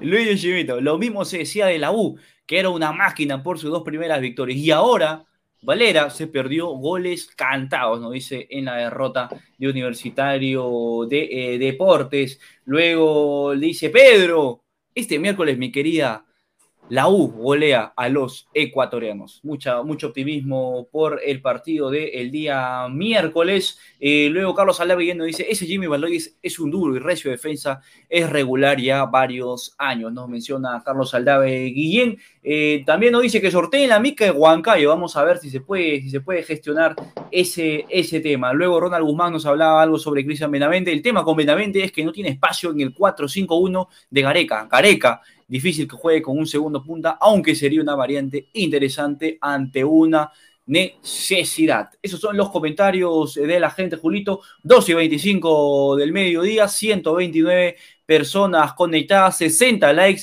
en Facebook y un, 60 likes en YouTube y un like en eh, Facebook, 61 eh, likes en total. Un like, somos 120 y tantas personas. Un like no cuesta nada, muchachos, por favor, para seguir sumando y creciendo en, en la comunidad. Con esta mano, yo con la derecha, yo con la diestra, Ah. con la más hábil dejo el like, con la derecha, con la zurda la uso poco, la uso poco, la uso para tapar, ¿no? A ver, este, ¿quién es diestro? ¿Quién es diestro? Yo, Ya. Yo. La zurda, ¿para qué la usamos? Para manejar. Para, para tipear, para tipiosco y para escribir. Ni, ni yo sé, ni yo sé. Para escribir, cuando tengo Para que, contar, celular, ¿ah? que, que cortar la Para carne. celular. para cambiar pañal. Para caminar nomás. de- del sartenazo. Claro, está bien, está bien. Con la otra, bueno, no con el, no con la mano, pero con el brazo para abrazar a, a mi esposa. Está bien, está bien, está bien, está bien, está bien. Tú, Josué, para comer, seguro. La, zurda, eh, me pongo un reloj y ya está, nada más. eh, Ni siquiera para cortar que- el- con el cuchillo. Ni siquiera para cortar con el No, cuchillo. nada. Mira, mi, zur- mi zurda es muy inservible, te lo juro. Pero tampoco digo que, que si, me- si la pierdo estaría feliz tampoco, ¿no? O sea, pero no, no la uso para nada mi zurda, tanto pie y mano, para nada, la verdad. ¿Y cómo, Bueno, ¿y cómo para cortar la carne? ¿Y cómo hace para La cortar ca- la bueno, o sea, para, o sea, para sostener, claro, so- claro, sostengo, ya, eso nada más, pero gran cosa como escribir, no. Na- nada Ay, por la ay. la verdad. Ah, bueno. Por último, ya para ir con la U, ¿qué otra parte de tu cuerpo es inservible? Palabra que tú has usado. Eh, no nada más. Todo lo uso. Todo lo uso. ¿Qué pasa? ¿Cómo que todo lo uso? Todo lo uso, dice. Oh, ¿qué Todo. pasa? ¿Qué pasa acá? Escuchaba eso, José, que no he dicho nada. ¿Qué está pasando acá? Obviamente, todo lo uso, claro A que sí. los usos, José. Ah, Hay ya. diferentes, hay diferentes funciones, Ah, ya. por favor. Está bien, no, yo simplemente preguntaba porque usted utilizó esa palabrita, simplemente era, era inquietud. Bien, Josué, dame la hora. Son, son las 12 y 28 de la tarde del día de hoy, lunes 21 de febrero, y sigo sin luz. Por favor, anoten mi caso. Mucho tiempo ya. Bueno, ¿ha- ¿has pagado? Porque de repente no has pagado y se han juntado dos meses. No, es general, es general. Siempre se va por toda la recta. Siempre. Pero bueno, ¿qué se va a hacer? Bueno, bueno, bueno. Muchachos, ¿qué le dejó el partido del sábado en Lambayeque pensando en pasado mañana la U que va a Guayaquil? Eso ya fue historia. ¿Estaba en los planes perder contra Stein en Lambayeque? ¿Quién se anima primero? A ver, Rodrigo dice que no, no. A ver, te quiero escuchar, figura. No, me dice. Luego, dale, poeta. Antes de entrar con la U, metemos cuñita para que la gente se vaya enganchando y sepa que vamos a hablar de, de Universitario de Deportes. Universitario del balompié peruano, la máxima expresión. Ya, a ver, ahora para lo, que decía Julito, no, no está en los planes la U perder contra Stein. ¿Por qué lo digo? Porque en el partido contra Stein eh, se vio claramente un universitario que arriesgó más de la cuenta y a la vez también trataba de buscar el gol como sea, solamente de que Alex Valera, eh, de buen partido que estaba haciendo, no estuvo claro ese partido frente al arco. Tenía un Piro Quispe que prácticamente estuvo muy bien, hizo muy buenos pases, concretó muy buenas jugadas, a la vez también creo que habilitó un par de veces a Alex Valera. El único problema que tiene Quispe todavía es el tema de la zurda, que no se atreve a usar la zurda cuando se sabe que él es diestro, pero hay opciones en las cuales tú tienes que usar la zurda y no la usaba. Insistía todo el tiempo con la derecha y no se atrevía a usar la zurda porque pensaba de que el tiro o que el pase o que posiblemente la asistencia le iba a salir mal. Y eso lo vi a Quispe. Pero este la U tenía de todas maneras para poder ganar el partido contra Stein. Los problemas fueron, arriesgó más de la cuenta. Segundo, los problemas defensivos que tuvo Universitario, que eso no es de ahora, desde hace muchos años o de hace un año, los problemas defensivos le están jugando factura al cuadro de, en estos momentos, al cuadro de Álvaro Gutiérrez. Tiene problemas defensivos y a la vez también no tuvo la concentración adecuada justo cuando, cuando tuvo el 1 a 0, no supo cuidarlo y luego le viene el empate de Stein y luego viene el error y la falta de comunicación entre Carvalho con la defensa que al final termina en, el autogol de Niño Quina. Yo creo que arriesgó más de la cuenta la U y a la vez también los problemas defensivos que le han salido y fuera de ello de que, a ver, si Universitario tiene estos problemas defensivos en la Liga 1, en la Copa les va a pasar factura mucho peor, sabiendo que tiene un Barcelona Guayaquil, que tiene buen contraataque, que tiene buen juego por las bandas y que a la vez también va a aprovechar cualquier pelota parada, yo creo que ahí va a salir perdiendo. Ya, ya. Está bien, está bien. Walter, tú tenías en mente que la U pierda en el norte, que no saque puntos, empate, victoria. No, no, yo creo que Universitario, a la primera pregunta que hiciste, Julio, si estaba en sus planes quizá no sacar este resultado, yo creo que, que ni U, Alianza Cristal está en sus planes eh, perder, ¿no? Todos los partidos van absolutamente a ganarlos. Este partido con el de Carlos Steins, en los 20 primeros minutos, eh, la U pisó fondo al acelerador, corrió hasta, se exigió muchísimo, yo creo, buscando rápidamente el tema de que el primer gol les daba la tranquilidad. eh, y creo que ese fue el, tema al final, el factor físico, el sol mermó un poco a Universitario que cuando se iba al ataque, ya en el segundo tiempo las piernas quizá ya no, ya no respondían cuando tenían que correr eh, para atrás nuevamente. Y, y después lo de, lo de Stein me pareció eh, partidos... de ciertas jugadas, porque en pelota parada se definieron prácticamente eh, este tema, ¿no? Y después ya lo último de Quina, que es de otro partido, pero, pero creo que la U salió a ganarlo, salió a jugarlo, como lo mencionó Rodri, me gustó mucho lo de Quispe, se vio un jugador más suelto, se vio un jugador que en este partido eh, el director técnico le da nuevamente la confianza eh, para que él sepa que es el conductor universitario y creo que ya tiene que, que ponerse nuevamente o pensar ya que él es el jugador que, Universitario tiene para definir cierto tipo de partidos, para filtrar pelotas, el jugador que, es el llamado o el abanderado para eh, encaminar a la U eh, un nuevo título que hace tiempo no lo, consigue, pero para resumir yo creo que la U lo jugó bien, eh, esta jugada nada más que al final te definen los partidos, pero creo que ahora con, eh, con Barcelona vamos a ver qué partido plantea, no sé si entrenar Novi, la verdad, pero yo prefiero salir con los mismos jugadores eh, que han tenido actuación el día, el día sábado con, contra Carlos este en julio. Josué, para ti la cancha, el clima, la temperatura, ¿condicionó a la U o era para los dos equipos? Era tanto para Stein como para Universitario, pero creo que de cierta manera Stein estaba más acostumbrado a jugar en el Marigorda porque, bueno, de alguna u otra forma ya habrán tenido tiempo entrenando ahí, habrán tenido un acondicionamiento eh, apropiado como para poder llegar al partido de Universitario, ¿no? pero lo que pasó en la derrota de la U contra Carlos Stein es lo que le va a pasar, creo yo, a la mayoría de equipos limeños. Eh, van a ir a distintos campos, distintos climas, eh, la variación de la altura, son temas que le va a chocar a todos. Le va a terminar chocando a todos, le va a pasar factura. Eh, tanto a Alianza, a Cristal ya le pasó factura, creo yo, en el partido contra Huancayo. No tanto este, el tema de altura, de repente la cancha, pero la variación es lo que vamos a ver este, que va a chocar mucho, va a chocar mucho a distintos equipos. Y lo de universitario creo yo que no, no, no, no estaba presupuestado perder.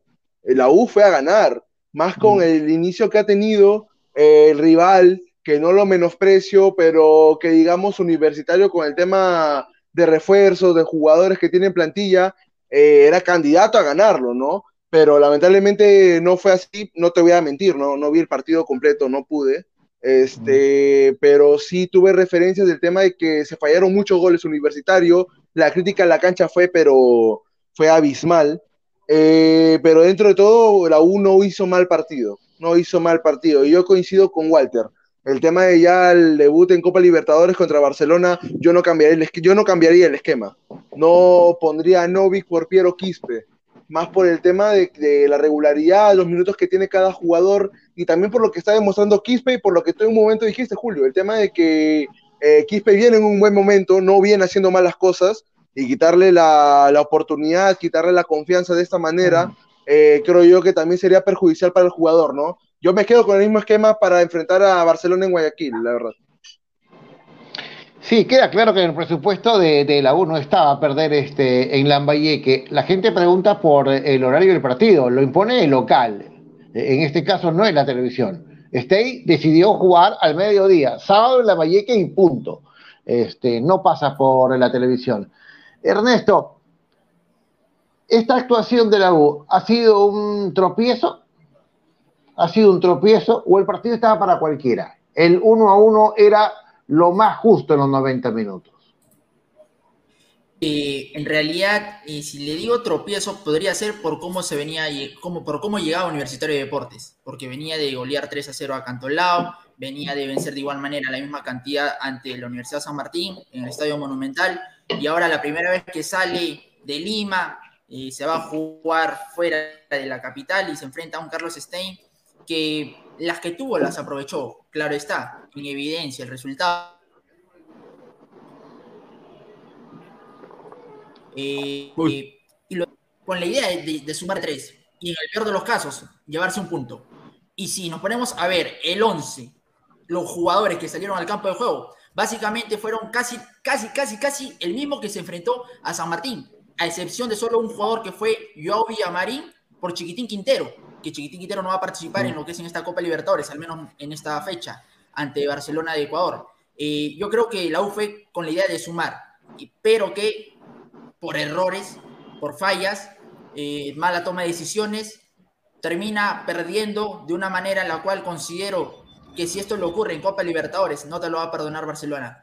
No te lo va a perdonar Barcelona de ninguna manera. Sí, Josué. Eh, ya, listo. Eh, muchachos, ha salido la lista de viajeros de Universitario de Deportes. La novedad es que no viaja Hernán Novik.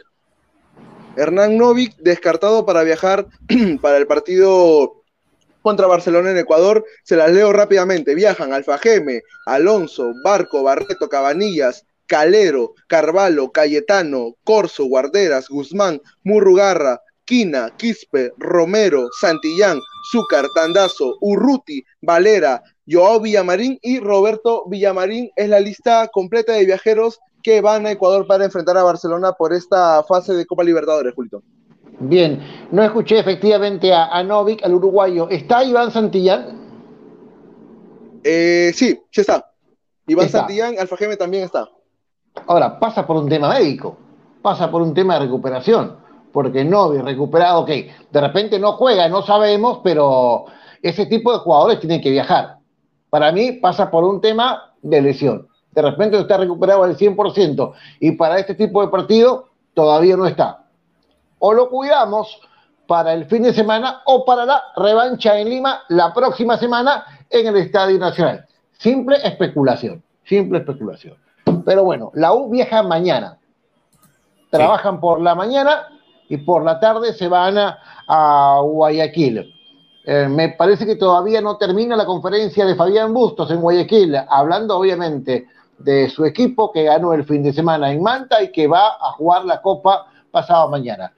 Comentario de la gente porque hay público que nos ve en todos lados. Estamos aquí, allá, así que dale, Walter rápidamente a hablar eh, con la gente, interactuar con ellos. 160 personas conectadas, Julito. 160 personas conectadas que nos están sintonizando, 12.39 de el mediodía. Primero nos dice Carlos Aldave y bien, Julito, Martín Bustamante ya está camino a Guayaquil. Efectivamente, eh, vamos a hablar con, el señor Bustamante. No, todavía no viaja. Ahorita está en el banco, me ha dicho el señor eh, Bustamante, haciendo unos trámites ya para gestionar ese tema de cambio de moneda. Eh, pero nos va a mandar un videito, esperemos que sea así para que él los cuente y le cuente a toda la gente aquí de, zona de gol cómo va a ser su itinerario, porque el señor se va a este partido de Barcelona ante Universitario de Deportes. Después, ustedes, Scarface 10 nos dice, ustedes se emocionan por haberle hecho goles a dos equipos que este año descenderán.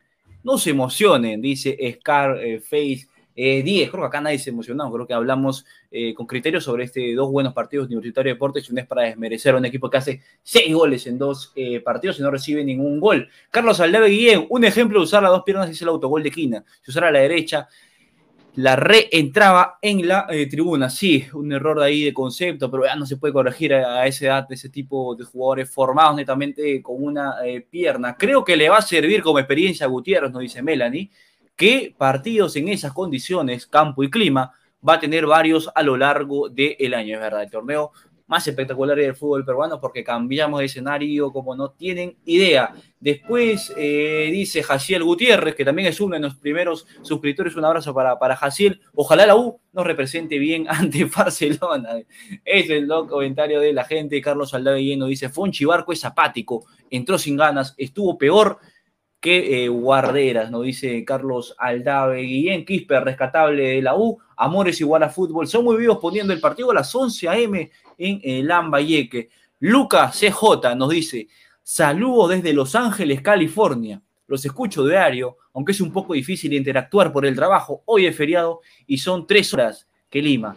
El equipo con mejor banca es casi eh, campeón. Asumo que está hablando ahorita, porque estábamos eh, tocando el tema universitario, de la U. Pero nos saluda Luca desde Los Ángeles. Muchas gracias por tomarte el tiempo de escribir, de compartirlo y de seguirnos en la transmisión. Ahí sea, cinco minutos en tu día. Muchas gracias por tenernos presente, nuestro amigo eh, Luca. El tío Vladi, ¿qué hace el tío Vladi en YouTube? Por favor, ojo ahí, ojo ahí. Este no da ningún pase bueno nos dice el tío Vladi, Christian Blacker. Hasta ahora lo más bajo de las contrataciones es Alfonso eh, Barco. Sí, entró muy displicente en ese partido ante eh, Carlos Stein. Eh, luego nos dice Consuelo Sánchez, los ecuatorianos son fuertes, no creo que gane la O. la Consuelo Sánchez. Ya vamos a venir con información de otros equipos. Luego Carlos Sala nos dice, no vendan ilusiones a la gente. La U se comerá una goleada el miércoles. No es por nada contra este equipo, pero el ritmo de que el ritmo que tiene la U no está para competencia internacional, nos menciona Carlos Salas. no vendan ilusiones. Ahí están los comentarios de las más de 160 personas sintonizándonos en estos momentos. 75 likes, por favor, a la gente. Un tic y ya está. Y seguimos subiendo en likes, pero tenemos todavía hasta la una, así que eh, lo seguimos esperando. Y esos son todos eh, los comentarios de universitario o respecto al tema de universitario de Deporte Julito. Bueno, vamos con Boys porque la misilera contra la San Martín en San Marcos por la tarde, en un rato más cierra en esta fecha número 3. Si producción lo cree conveniente, este, ¿cómo era? Este tipo lo tipo grándico con buena de Nubeluz. Ah, subió me he visto eh, Ya, 3, 2, 1, dale, hermano. Vamos, voy, quiero ver otro gol.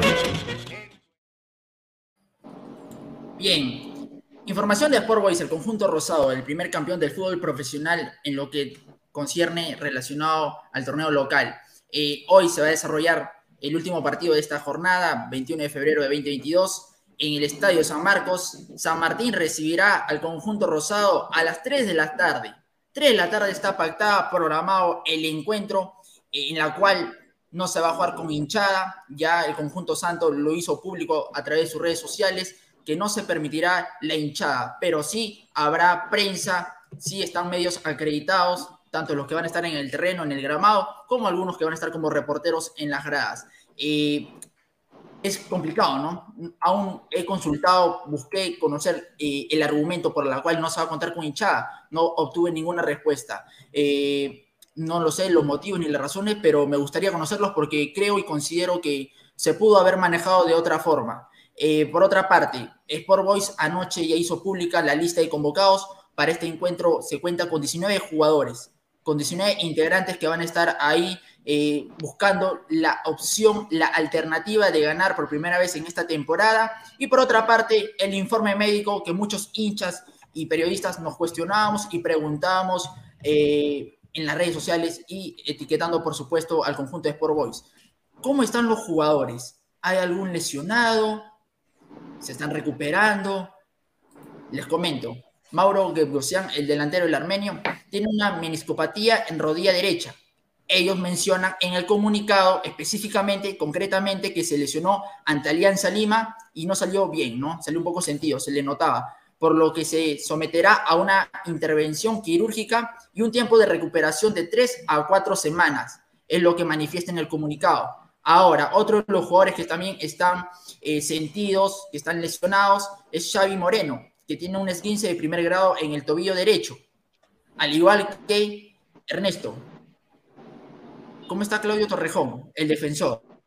La saga central. ¿Cómo manejamos el tema de la zona defensiva? Claudio Torrejón tiene una distensión muscular en bíceps femoral de la pierna, lo cual aún no hay un tiempo específico concreto que ya pueda retornar cancha, pero que sin ninguna duda estas bajas, Mauro eh, Torrejón, eh, Xavi Moreno, se hace sentir en el equipo de Sport Boys. ¿Por qué? Porque son jugadores en los cuales Mauro, en lo particular, desde mi punto de vista, que pude estar en la cancha eh, observando el equipo, fue uno de los mejores que estuvo ante Alianza Lima. Se las ingeniaba, las ganaba las, las pelotas, eh, en, lo que es también la pelota parada.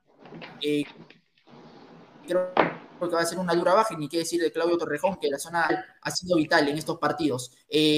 Rodrigo Cuba y Alexis Blanco tienen un alta médica, pero todavía están en proceso de readaptación física.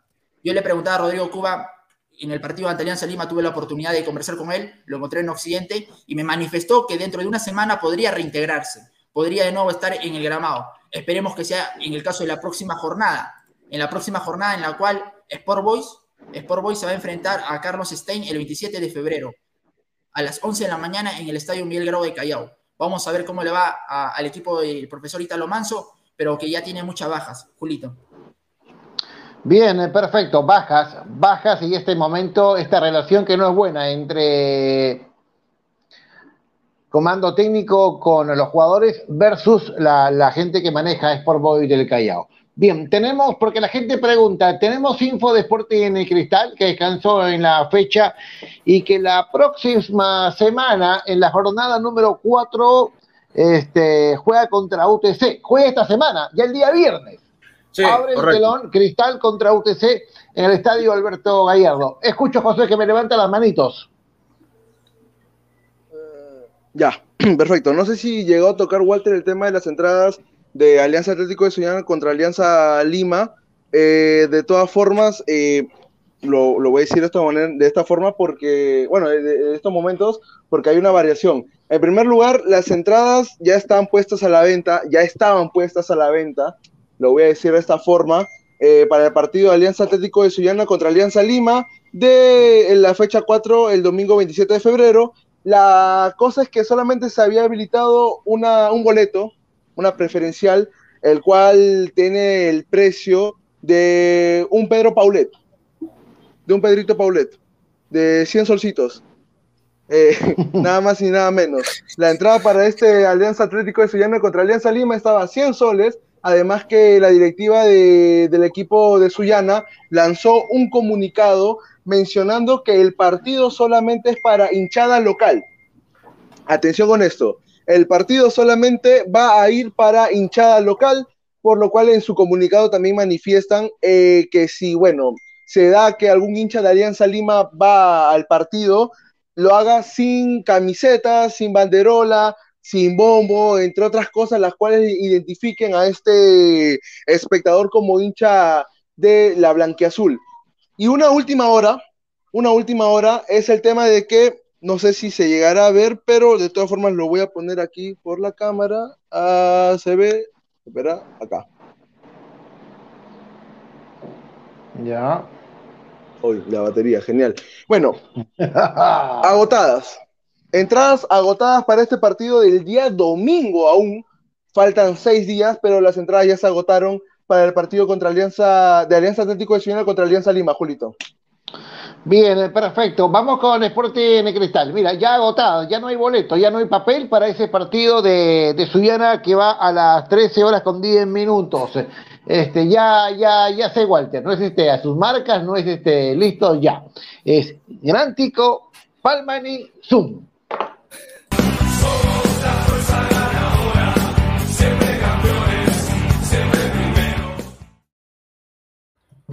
Información del cuadro de Sporting Cristal que se prepara para el día viernes enfrentar al cuadro de UTC de Cajamarca. El equipo hoy entrenó, como siempre, en la Florida. Eh, más que nada hicieron, hicieron algunos trabajos, eh, también a la vez eh, trabajo de definición, trabajo de creación de juego. Entre otras cosas más, también avanzó el cuadro de Roberto Mosquera.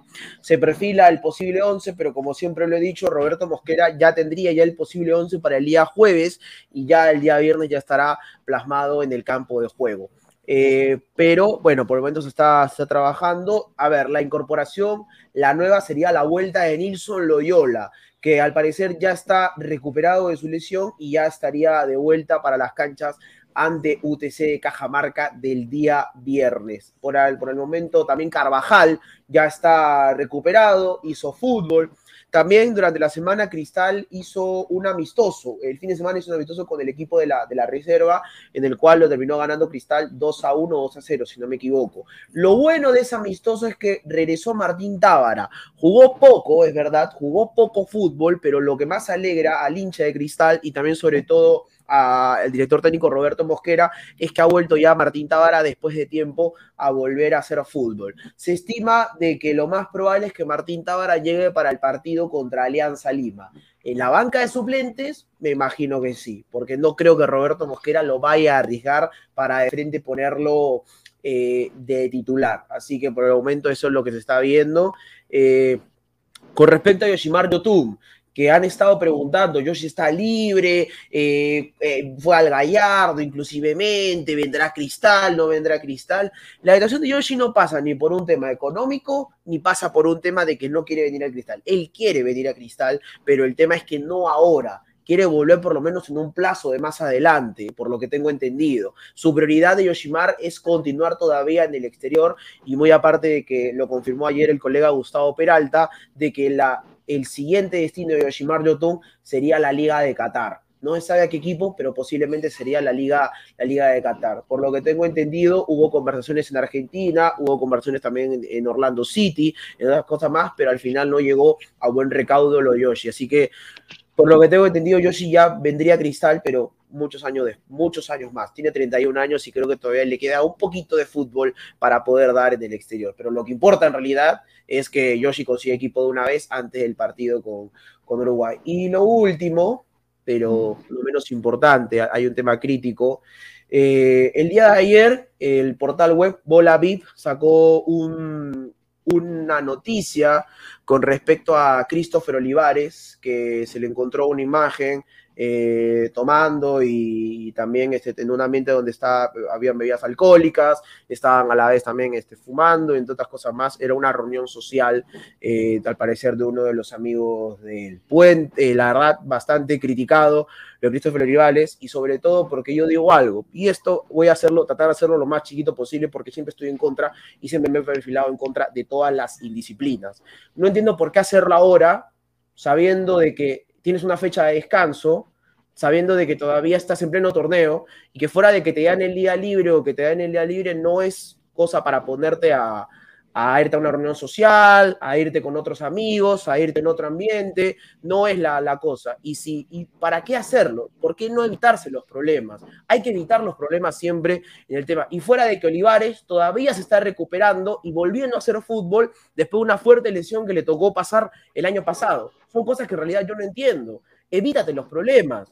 Estás en pleno torneo espérate unos meses a que termine el torneo y recién en tus vacaciones hazlo. ¿Por qué hacerlo ahora y no hacerlo en tus vacaciones cuando tienes todo el tiempo libre? Es algo que a mí en realidad me da bastante cólera. Por lo que tengo entendido, ojalá, yo espero en realidad que esto, eh, tanto Mosquera, la dirigencia de Cristal, eh, lo hagan ya de una vez y prioricen este tema con Olivares o no vaya a ser de que con Olivares hagan, hagan, una excepción, así como lo hicieron con el Pato Álvarez, así como lo hicieron con, con Ray Sandoval, así como lo hicieron con el hermano de Lobatón, que a la primera indisciplina los expulsaron.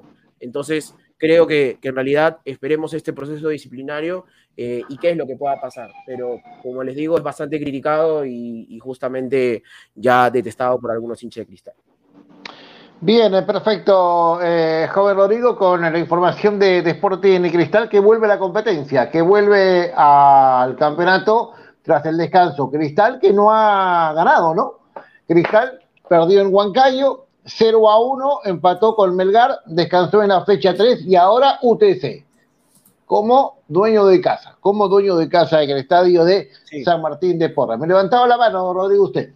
Sí, una nomás corta para, para, adicionar. El equipo de Roberto Mosquera tiene que volver ahora a recuperar su juego. Y con respecto a un tema de UTC que tampoco no va a ser para nada, para nada sencillo, eh, el equipo de Roberto Mosquera ha perdido la noción del juego. Es un equipo que en realidad no se le encuentra. El único que tiene algo de, algo de juego que le da al equipo es Christopher González. Y después no hay nadie más. En realidad, puentes bastante críticos para, para el cuadro de Sporting Cristal, que por el momento, y ahora lo digo yo, y a mí no me importa en realidad si luego después me dicen, oye, pero te cayó la boca. No, lo voy a decir ahora. Para mí este año Cristal no va a pelear ni la final, ni lo veo como campeón del fútbol peruano. Ahora lo veo. No sé si a fin de año puede ser que pase, pero ahora por lo que yo veo, Cristal ni va a la final con el equipo que tiene. A no vaya a ser que contraten antes del 8 de marzo que ser libre de pases a un jugador diferente que necesita el plantel, no aparte de Cachita González. ¿Esa respuesta, Rodrigo, lo dice con la cabeza o el corazón? Con las dos cosas. Con las dos cosas. 50-50. Okay. Bien, 12 con 55. Este, me informa nuestro buen amigo Rueda de Ecuador que Busto sigue hablando, sigue hablando. Este, porque él está en vivo y le cuesta un poco salir este, también con nosotros. Pero bueno, este, de repente ya mañana, pero este, me, me, me, gustaría hablar. ¿Qué saben de Martín? ¿Qué saben del joven Bustamante? Estamos esperando. En banco, sí, sí. En el banco contando. Sabes que a mí lleva Pura Santa Rosita. El Está cambiando lo- los lingotes. Los sí, lingotes de oro, que claro. cambia. Ah, el señor piensa que se va un mes. Se va dos días nomás. pero El señor está sacando para, para un mes ahí. A mí me contaron, a mí me contaron, gente cercana a Martín, que él no cuenta la plata, él la pesa. Él pesa la plata. Como los capos. Como los... la- como los capos, como los capos. Él pesa la plata. Pero bueno, algunos minutos eh, para, para, para Martín, que hoy parte a, a Guayaquil. De peruanos, eh, querido Walter, hay cuña, hay info, hay, Hay las dos cosas. Hay, Hay cuñita. Vamos, ¿Estás seguro? Sí, sí. Bueno, Gran Tico, Palmani, Zoom.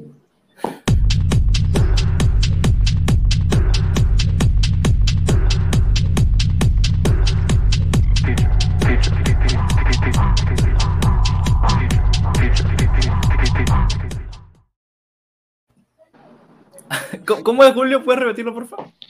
¿Cómo, cómo, cómo? ¿Puedes repetir cómo, cómo Acá es? está, mira. Gran Tico, Palmani, Zoom. Pero ¿por qué te ríes? Esto era verdad, en los 90. No, no, está, bien, no, es que primera vez que, que lo escucho, primera vez que lo escucho para hacerte... para Nunca he visto Nubeluz. No, no. He escuchado sus canciones. Sí, he escuchado sus canciones, pero verlo. Esa no. de, esa de papi, papi, deja de De- fumar. no, no, claro, claro. No, Ah. pero que ustedes no han visto en su chiquillada, no han visto mucho Dragon Ball, vean ustedes, pues. A ver, A ver, eh, rápidamente para hablar un poquito sobre, sobre peruanos en el extranjero. Eh, ya lo mencionaba Rodri, creo que ya todo es de amplio y vasto conocimiento sobre que el futuro de Yoshimari Yotun está cerca a Emiratos, Emiratos, Arabia Saudita, mejor dicho, Arabia Saudita, eh, en donde ya juegan otros compatriotas, en donde está Wilder Cartagena, donde está eh, Cristian Cueva, donde está André Carrillo. Eh, así que esperemos que en esta semana ya se solucione el tema con eh, Yoshimar Yotun. Faltan pocos días eh, para el partido de vital eh, importancia ante Uruguay. Creo que Yoshi ha alargado mucho el tema de una prontitud para buscar un equipo. Esperó, como tenemos en conocimiento, una fuerte propuesta salarial porque él también asume que a esta edad es donde ya eh, quizá el tiempo se le acorta y necesita sacar un, muy buen contrato. No digo que no los haya tenido, pero uno que verdaderamente marque una diferencia abismal en referencia o en base a los otros que ha tenido con anterioridad. Así que esperamos que esta semana se defina ya lo de Yoshimaru, lo de Yoshimaru Tun y eh, que llegue con unos partidos por lo menos. Por lo menos. Otro jugador eh, muchacho del que les quería comentar un poco era de André Carrillo, eh, porque su equipo eh, está en cuartos eh, de final de la Kings Cup. Y André Carrillo, de titular, eh, el Al Giral venció 2 a 1 al Al Nasser Riyad. La vuelta eh, de André Carrillo de la titularidad también va en relación al nuevo director técnico que tiene Ramón eh, Díaz, eh, que asumió el banquillo de su equipo, y André Carrillo ha vuelto a jugar y es importante porque llega peleando cosas importantes y llega nuevamente con minutos, porque André Carrillo, como el otro entrenador, era una pieza de recambio. Sí jugaba, pero no era habitual titular. Así que eso es importante para la culebra Carrillo y otro jugador que tuvo luz verde eh, para que este conflicto legal eh, ponga, se ponga pausa y esperemos punto final, eh, es eh, Gianluca Lapadula porque eh, todavía no vuelve a los entrenamientos, pero ya están eh, hablando ambas partes, tanto como si fuera un tema legal, tienen que, no es tipo ya, vuelve ya, no, como había un tema abierto, un proceso, se tenía que esperar, se van a juntar ambas partes para que recién Gianluca Lapadula pueda integrarse a los entrenamientos. Eh, vamos a ver eh, cómo se man, maneja la relación ya con el grupo nuevamente, con el entrenador. Yo asumo que en Europa son todos profesionales y hay que diferenciar el tema eh, personal con el tema profesional. Eh, creo que Gianluca Lapadula ha demostrado en el campo que es el 9, que es el goleador del Benevento y uno de los mejores jugadores de la Serie B italiana. Y sacarlo le ha traído consecuencias graves al Benevento, eh, tanto así que ha perdido los puestos de arriba que con la Pagula eh, venía peleando. Eh, eso, asumo yo, eh, le ha costado eh, o podría costarle el puesto al entrenador Fabio Caserta, porque fue decisión también de él de no considerarlo más en el equipo, porque al final el DT es el que toma las decisiones de quién juega y quién no juega. quién trae y quién no trae puede ser el presidente, pero al final el que lo va a poner es el, el, DT, ¿no? Así que vamos a ver si el director técnico va a continuar con Gianluca Lapaola, vamos a ver en cuanto Gianluca se reintegra a los entrenamientos, eh, va a ser considerado, eh, hay que esperar porque este es un, este es un tema que se ha ido a, tribunales, ¿no? O sea, no es un tema tanto de dime si es un tema que se, hubo un proceso, así que vamos a, a esperarlo. Por lo pronto, eh, el Benevento tiene partido el día, el día miércoles de local ante el Como. Eh, después, el día sábado 26 ante el Perú. Yo asumo que Benevento va a estar eh, con Gianluca Lapadula ya eh, convocado para el día sábado. Para este miércoles me parece un poco, un poco complicado. Ya estamos lunes, no ha entrenado todavía con el club. sí ha comunicado con los jugadores, ya se ha comunicado con el DT, pero volver al campo y trabajar en conjunto no, no se ha dado este tema Julito. Así que vamos a, esperar un poco cómo se, se, vuelve a manejar el tema de Gianluca Lapadula. Por el momento va todo encaminado para que eh, el ítalo peruano vuelva eh, al campo, pero eh, desde un lado de suplente lo manejará su ET, pero ya llegará con partidos encima a esta fecha doble de eliminatoria. Esa es la información, eh, Julito, de peruanos en el extranjero. Y ya me, me avisaron por interno, el señor Martín Bustamante ha mandado un videíto para que nos cuente cuál va a ser eh, su itinerario, quizás, o la expectativa que él tiene en este viaje que va a tener a Ecuador, Julito, cuando tú órdenes. Bueno, vamos a ver, este, mientras tanto, chicos, a ver, vamos buscando una foto de Nubeluz, ¿ya? Vayan buscando la foto de Nubeluz, porque yo no cuento este, cosas que no son, así que vayan buscando Nubeluz, ¿ya? Con B de grande, con B de burro. Este, a ver, ¿qué dice Walter? A ver, a, acá voy a, voy a pasar a, a compartir. Eh, eh, Gran Tico con... Palmani Zoom. así es. A ver, vamos a, a tratar de, de poner eh, el video que Martín nos ha mandado. Eh, lo veo con dos mochilas, quizá por todo el dinero que ha sacado el señor eh, Bustamante, pero ahí lo pasamos a, a, poner a nuestro futuro enviado especial eh, que ya está con las horas contadas para viajar a Ecuador, el señor eh, Bustamante. Yo acabo de salir este, del, del, banco abriendo una cuenta en dólares para, para el viaje de hoy. Hoy estamos eh, saliendo primero a Tumbes, estamos yendo a Tumbes primero y luego cruzar la frontera a pie para, para finalmente ir a nuestro destino final que es Guayaquil. Así que ahí vamos a estar cubriendo todo, todo lo que va a ser el partido de Barcelona frente a Universitario por la Copa Libertadores desde Guayaquil para zona de gol. Un abrazo. Listo, se le cayó un billete 100 dólares, dígale. sí. Paso desayuno, paso desayuno. Bien, bien, bien, bien, bien. Éxitos para, para Martín, que se va, que se va entonces a, a Guayaquil. Encontraron la foto ya para irnos con un día como hoy. Por favor, encontramos la foto de Nubeluz. A ver, acá, acá la, voy, la voy buscando. Eh, mientras que los muchachos, si quieren, ya digan su, su, un día como hoy, porque yo ya lo tengo guardado. Pero si quieren, ah, okay, los muchachos. Ok, adelantamos un día como hoy claro. y nos despedimos con la foto de las chicas de Nubeluz, que eran hermosas, divinas, encantadoras. Un día como hoy. Un día como hoy. Un día como hoy. Un día como hoy.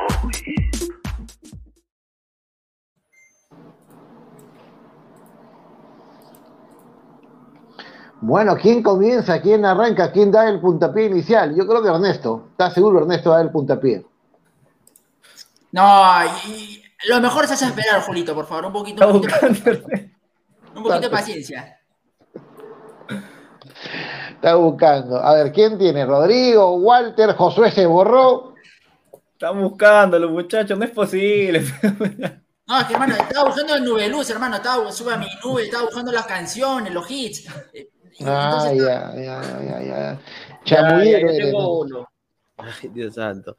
Perdón, perdón, justo que me estaba, estaba llamando, me estaban llamando. A ver, a ver, yo tengo uno. En el año, un día como hoy, pero en el año 1967, nacía un gran cantante, o uno de los mejores, quien era Kurt Cobain, autor, o mejor dicho, gran líder de esa banda Nirvana. Un día, un día como hoy. Un día como hoy, bien, en el año 67. Un día como hoy, Walter. Un día como hoy llegaba al mundo eh, una figura importante eh, y yo sé que Julio lo ha visto, nosotros también lo hemos visto porque ha traspasado generación tras generación. Estoy hablando del gran Roberto Gómez eh, Bolaños. Un día como hoy, eh, él nacía. Chespirito, para todos eh, los conocedores, el Chavo del 8. Creo que ha sido una serie con la cual nos ha enseñado mucho porque transmitía mensajes y también nos ha sacado bastantes risas en todos los momentos de nuestra infancia y hasta también eh, adolescencia, juventud y, ¿por qué no, adultez? Así que un, un, grande como era Chespirito que ya nos dejó, pero ha dejado su legado, su legado intacto. Un día como hoy, Julito. Yo lo comencé a ver en los finales de los 70, puede ser, ¿no? En la lejana Piura, daban una vez por semana, una vez por semana. Y no recuerdo si lo veía por Panamericana o por América, pero una vez por semana veía en Piura el Chavo del Ocho. Noche Espíritu, el Chavo del Ocho. Yo estaba enamorado de Patti, era hermosa Patti, ¿no? Que aparecía poco, este, Patti. Este, nada, buen apunte, buen recordatorio, ¿no? Lo de lo de Roberto Gómez Bolaños. Un día como hoy, un día como hoy. Un día como hoy, en el año 2000, un 21 de febrero, falleció Antonio Díaz Miguel, baloncetista español y entrenador. Eh, participó eh, en un equipo, en un club estudiantes y del Real Madrid, lo cual para muchos ha dejado en sus memorias las grandes actuaciones y la experiencia lo ha transmitido a sus dirigidos. Ya, sí, era bien conocido. Eh, viene, mira, me apunta el amigo Pero Salazar Castillo. En 1987, San Agustín se consagra por única vez campeón nacional al vencer 1 a 0 Alianza Lima. Recuerdo esa final, gol de Ángel, no, de José Ciani, Ángel el hermano. Gol de José Ciani. 1 a 0 le ganó eh, San Agustín. Y fueron a la Copa para jugar contra Peñarol y contra Progreso. Sí recuerdo, sí recuerdo. San Agustín, campeón del fútbol peruano, con Rigoberto Montoya en la mitad de la cancha como capitán. Estaba Yupanqui en el arco, estaba, estaba Ciani. ¿Saben quién defendió a, San Agustín? Y fue su último equipo, su último equipo, Roberto Mosquera. Roberto ah. Mosquera defendió, era rapidísimo Montera, era rapidísimo. Él viene de Aucas y se despide con camiseta de San Agustín. Recuerdo al gran Roberto Mosquera. Bien, ¿algo más? ¿Un día como hoy o terminamos? Creo que, creo que ahí terminamos. Ahora sí, la foto que nos pedía Julito. A eh, ver. Ahí está. Belleza pura, ¿no? Sí, sí. No se puede negar lo, visible, ¿no? Obviamente, obviamente, Julito. Mm, ahí está. Qué, qué, qué, qué, qué, qué lindas. Una colombiana, una peruana norteamericana. Está también eh, Mónica, puede ser. De verdad que qué lindo, qué lindo. Listo, nada, nos vamos. Eh, ¿Cuándo volvemos, chicos? ¿Cuándo volvemos? El día, el día de mañana misma hora. Hoy eh, a las 10 eh, de la noche no se olviden fútbol en la capital, pero el día de mañana ya con el señor eh, Bustamante desde Ecuador, con mucha previa sobre este partido, porque cuando un equipo peruano está en Copa Libertadores, eh, genera otra expectativa porque nos representa al final a todos nosotros. Así que vamos a tener las incidencias, pero puntualmente el titán informativo, el día de mañana, once y media, arrancamos, pero no se pierdan el día de hoy, como todas las semanas, porque también se va a hablar el tema de universitario y otros temas que van a ir eh, apareciendo en la semana. Eh, fútbol en la capital, 10 de la noche punto, Julito. Bien. Creo que Ernesto estaba levantando la mano. No, no, no, no, al contrario, Julito, muchas gracias. Siempre es un placer, un honor compartir con usted la transmisión. Igual, eh, también es la mía con ustedes, chicos. Gracias, Rodrigo. Hasta mañana. Gracias a ti, Julito. Y para terminar, un dato chiquito, Aldair Santa Cruz me indica de que hoy la principal novedad en el 11 de Cristal podría ser el regreso de Renato Solí. Renato Solí se perfila para ser el titular en la portería del OTC. Un abrazo para todos y nos vemos el día de mañana. Hasta mañana, mañana volvemos, once y media. Chao gente, chao público, chao comunidad. Hasta la próxima. Chao, chao.